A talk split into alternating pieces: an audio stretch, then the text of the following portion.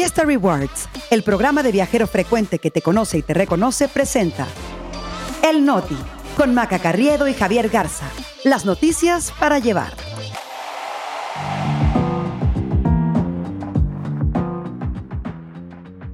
Es viernes 3 de noviembre, yo soy Javier Garza. Yo soy Maca Carriedo, este es el Noti. Y nosotros aquí estamos. Gobierno alista recorte a órganos electorales en elecciones. Encuesta revela empate de corcholatas en la Ciudad de México. Y mandamos a la basura a la gobernadora de Tlaxcala. El Noti. Noticias para llevar. Maca Carriedo, buenos días. Llegamos finalmente al viernes. Yo no sé si todavía traes el espíritu de Halloween. Yo lo que traigo es el espíritu de que ya se vaya esta semana, pero a la fregada, Javier. En serio, estoy lista para que se vaya y olvidarla para siempre. Bueno, a los que todavía traen o andan festejando el Halloween, no les vamos a pedir la calaverita, pero sí las cinco estrellas y que nos den eh, follow en cualquiera de las plataformas. Se las recordamos: Spotify, Apple Podcast, Amazon, Google Podcast, Travel y iHeartRadio. Oye, Javi, se las recordamos y también se las damos, ¿no? O sea, se las recordamos y no nos ponen las cinco estrellitas. En el buen sentido, Maca. Yo creo que ya estás muy pesimista. En los dos, en los dos. Bueno, y vamos a arrancar porque, a diferencia de ustedes, que sí son, la verdad, a toda madre, en la Cámara de Diputados sacaron la tijera para el presupuesto federal del 2024 y se la aplicaron a los organismos autónomos, incluyendo a los que van a organizar la elección presidencial del año que entra. Ya sabíamos, por ejemplo, del ansia de Morena, que controla la Cámara de Diputados, por hincarle el diente a los recursos de los órganos autónomos. Particularmente hemos hablado mucho del Poder Judicial y aparte del sablazo que ya le dieron a los 15 mil millones de pesos de sus fideicomisos, todavía le aplicaron una poda de 6.400 millones de pesos al presupuesto del Poder Judicial y otros 5 mil millones al del Consejo de la Judicatura Federal con todo y que la ministra presidenta Norma Piña pues ya andaba de buena onda con Palacio Nacional. Pero aparte, aparte el Tribunal Electoral va a tener un recorte de 767 millones de pesos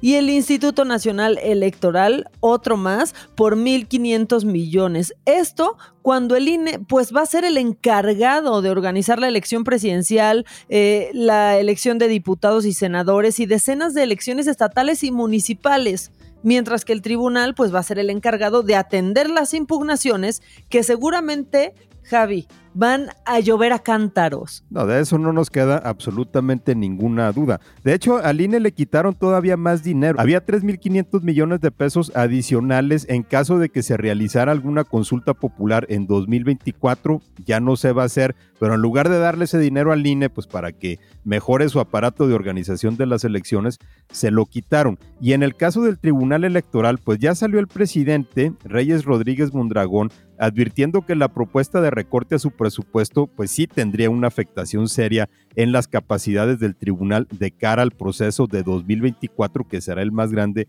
en la historia del país. Recordemos que el Tribunal Electoral no nada más es la sala superior, sino también cinco salas regionales que son las que reciben impugnaciones de todo el país. A ver, el tijeretazo total en este proyecto de dictamen, pues avalado por la mayoría morenista de la Comisión del Presupuesto en la Cámara de Diputados, busca un recorte de 13 mil millones de pesos. Va a ser votado hoy viernes en la comisión. Además de los que ya dijimos, otros organismos que van a recibir menos dinero van a ser el Instituto Nacional de Acceso a la Información y Protección de Datos Personales, o sea, el INAI, y la Comisión Federal de Competencia Económica. Que una cosa que yo le agradezco a la 4T, Javi, es que, por ejemplo, hace que pongamos en la mesa el tema, ¿no? Temas como el INAI y nosotros podamos explicar la importancia de estos organismos. Claro, ¿para qué sirve, no? Que en este caso es para la transparencia y en el caso de la COFESE, pues es para asegurar, por ejemplo, que no haya monopolios. También hay un recorte en las aportaciones federales para estados y municipios, eh, ahí por ahí son unos 25 mil millones de pesos.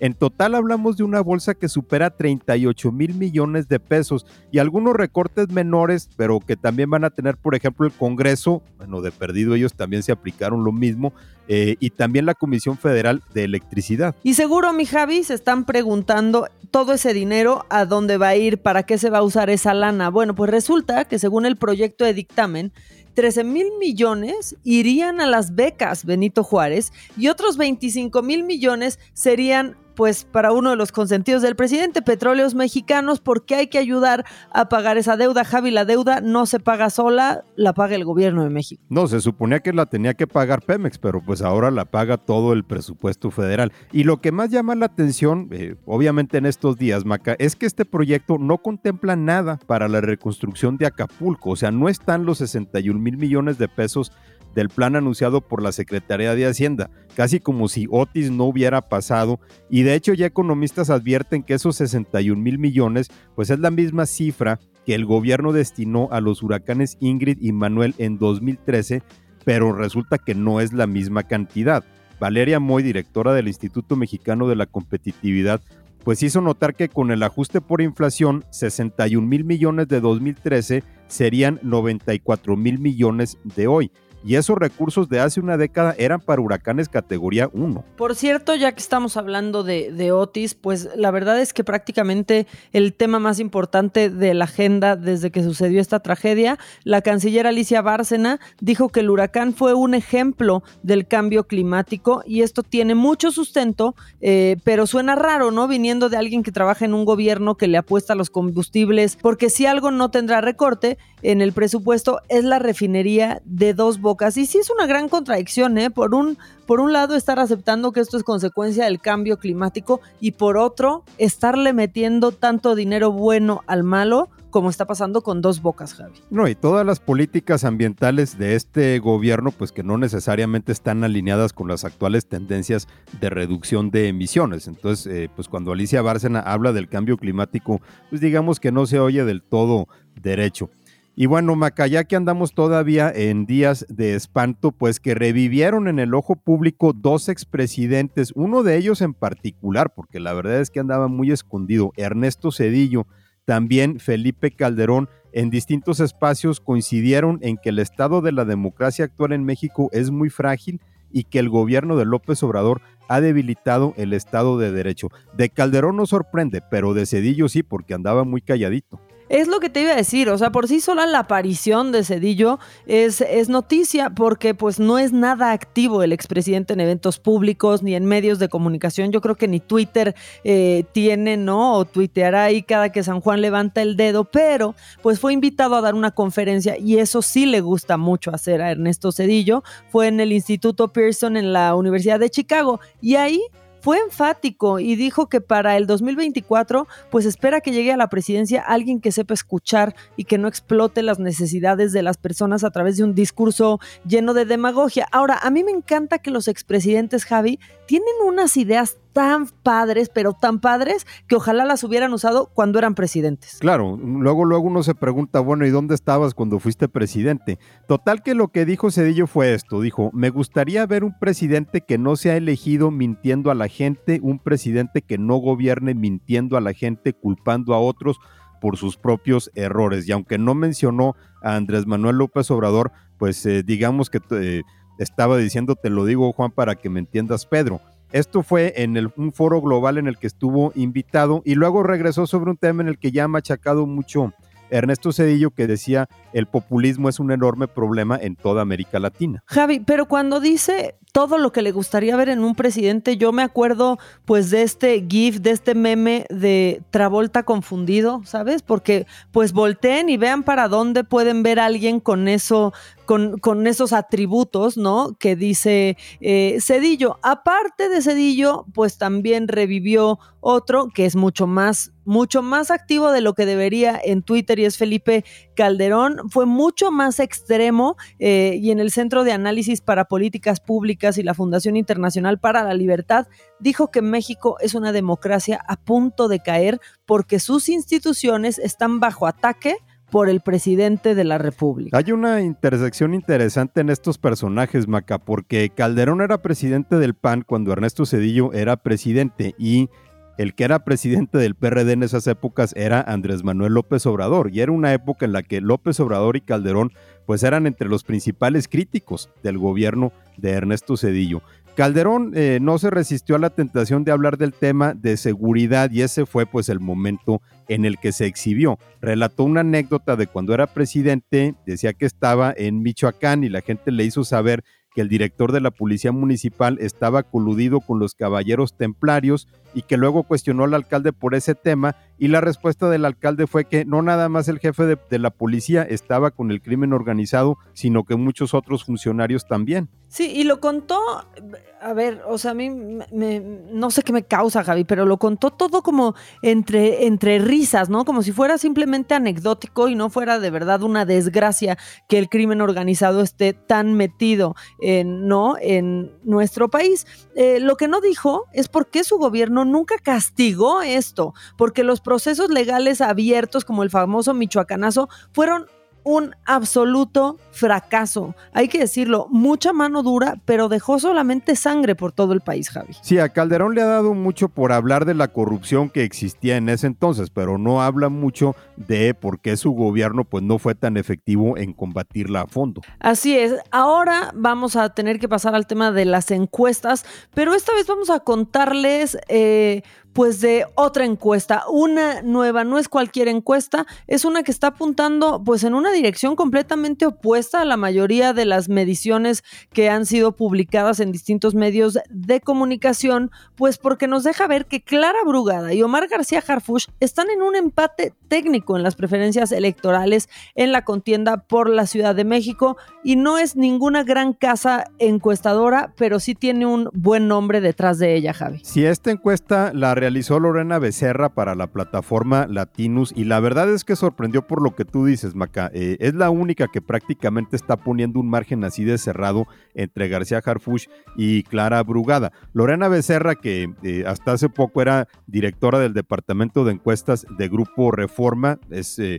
una persona muy prestigiada en el mundo de las mediciones, no es ninguna novata y esta medición por lo mismo sorprende, ¿no? Por la metodología que trae detrás. Esta medición eh, dice que 34% de los capitalinos cree que García Harfuch debería ser el candidato de la cuarta transformación, pero el 31% piensa que la ruta es clara, que debería de ser clara Brugada. Si consideramos el margen de error que tienen todas las encuestas, estamos hablando pues sí de un empate técnico entre ambos contendientes y claro, Claro que es muy interesante, Javi, pues que una encuestadora independiente sea la única que lo muestra así, ¿no? Sí, claro, sobre todo porque dio un poco de risa cuando le preguntaron a Clara Brugada sobre estos números y dijo que sí, que coinciden con los de su equipo de campaña. Vimos esa rarísima ocasión en la que alguien de la 4T no nada más no criticó a Latinus, sino que aparte coincidieron con ellos. Y de los demás del bando morenista, pues la verdad es que mejor ni hablamos, ¿no? López Gatel con 12 puntos, Mariana Boy con apenas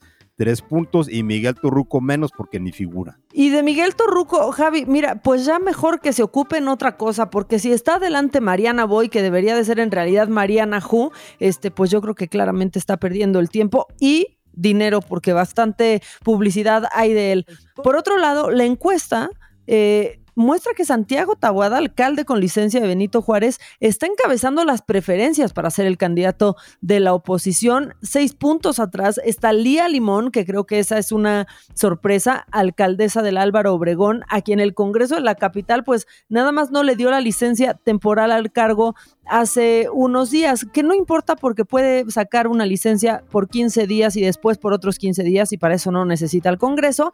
Y después, con menos de 10 puntos en las preferencias, está Margarita Zavala, que tendría que, yo creo que, no sé, hacer un club también con Torruco, y el priista alcalde de Coajimalpa, Adrián Rubalcaba, y este, Sandra Cuevas está detrás también, Javi. Pero la verdad es que ya ni siquiera figurando ahí, sobre todo porque Sandra Cuevas, por ejemplo, trae muchos negativos, o sea, la gente ya la conoce, pero eh, no necesariamente tiene una buena opinión de ella. Igual le sucede a Margarita Zavala, o sea, ya se definieron y a, eh, diferencia, por ejemplo, de Santiago Tabuada, que todavía hay un gran porcentaje de gente que dice no conocerlo, bueno, eso por lo menos le da un margen para que se defina. Otro dato interesante es eh, mucha división en la capital. Este sondeo dice que el 50% de los encuestados apuesta por la continuidad del proyecto actual de gobierno y otro 47% dice que es momento de un cambio de dirección. Prácticamente partidos a la mitad, Maca. Ya veremos qué pasa el 10 de noviembre cuando Morena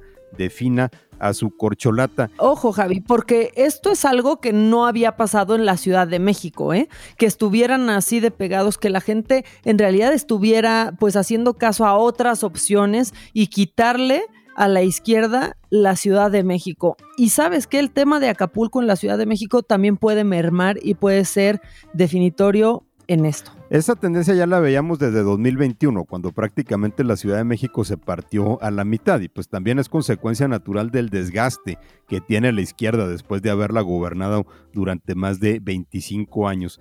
Y bueno, siguiendo un poco con temas electorales, Maca, pero estos de otra naturaleza, ahora tenemos que hablar de este polémico video que sacó Ociel Baena, eh, quien él se hace llamar magistrade del Tribunal Electoral de Aguascalientes eh, y que en él trata de incentivar a personas de la comunidad LGBTQ a que apliquen para las vacantes que hay en el INE, pero causó mucho revuelo, primero por el lenguaje utilizado, por la forma en que presentó a los personajes, tanto así que el INE tuvo que salir a desmentir que este no era un video promocional suyo. Sí, la verdad es que usó todas las palabras y expresiones que a mí me pueden justamente caer, caer mal. Este, la intención era pues fomentar que personas de la comunidad, ¿no? De la diversidad sexual y de, y de género, pues aplicaran para vacantes de supervisor y capacitador electoral, pues dijo que tendrán preferencia en, en la contratación. Esto como una medida de discriminación positiva, o sea, para que haya más representación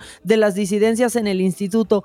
Pero sabes qué, híjole Javi, podrá ser que de fondo era bueno, pero la forma fue patética. Es que sacó, digamos, todos los estereotipos, ¿no? de, estos temas de la diversidad sexual. Eh, Ociel Baena usa varias veces el lenguaje en doble sentido, referencias de índole sexual para publicitar las vacantes. Y eso fue lo que causó mucho revuelo en redes sociales y detonó cuestionamientos sobre si el INE había aprobado y ejercido recursos públicos para una campaña como esa. Por eso tuvieron que salir a aclarar pues que no estaban involucrados para nada con el TikTok de Baena, pues él es parte del Tribunal Electoral de Aguascalientes y sí se agradece que eh, incentive a la gente a que se postule para ser capacitador electoral, pero también hay formas. Exactamente, y también acabar con los estereotipos y demostrar que una comunidad no es solo eso, ni poder hablar de esa manera, ni usar esas frases. Pero si ustedes, más allá de caer en estos clichés y lugares comunes,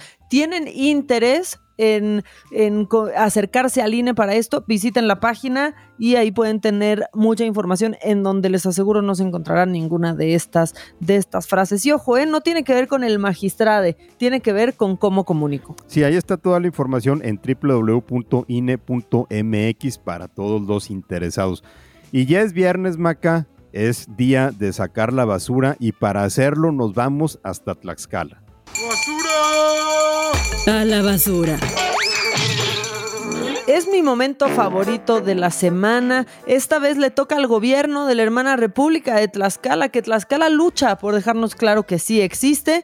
Bueno, pues ahora eh, digamos que vamos a hablar de esta doble chicanada que cometió la gobernadora en el nombramiento de su nuevo secretario de gobierno, Luis Antonio Ramírez. Sí, resulta que la gobernadora Lorena Cuellar designó a Luis Antonio Ramírez, que fue su jefe de campaña, como nuevo secretario de gobierno del estado pero pasando por alto que este señor ha sido exhibido y denunciado en más de una ocasión por ser deudor alimentario.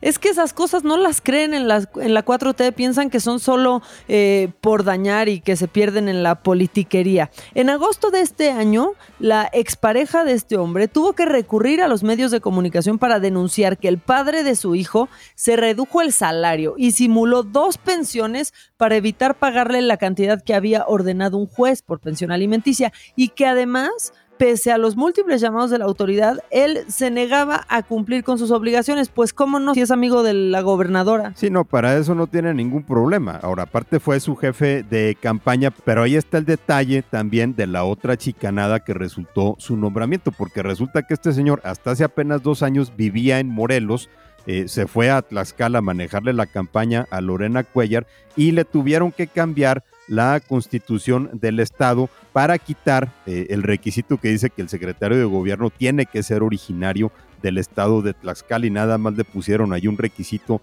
de tres años de, de residencia, que era como le ajustaba bien a Luis Antonio Ramírez. Y de hecho toda su carrera política la forjó en el equipo de Rabindranath Salazar, aspirante a candidato a gobernador de Morelos, quien fuera senador y coordinador de política y gobierno de la presidencia de la República. En fin, como siempre, mandamos a LB a pura fichita Javi, pero lo mejor de esta semana es que ya terminó, así que vámonos a descansar y el lunes aquí estamos de vuelta, ¿no? Sí, ya cumplimos con la obligación de sacar la basura, limpiamos la casa, nos vamos al fin de semana. Mientras tanto, ¿dónde nos encontramos? En arroba maca-online. ¿Y a ti, Javi? A mí en Twitter y en Instagram en arroba Ramos. Que tengan un gran fin de semana. Adiós, cuídense, pórtense mal.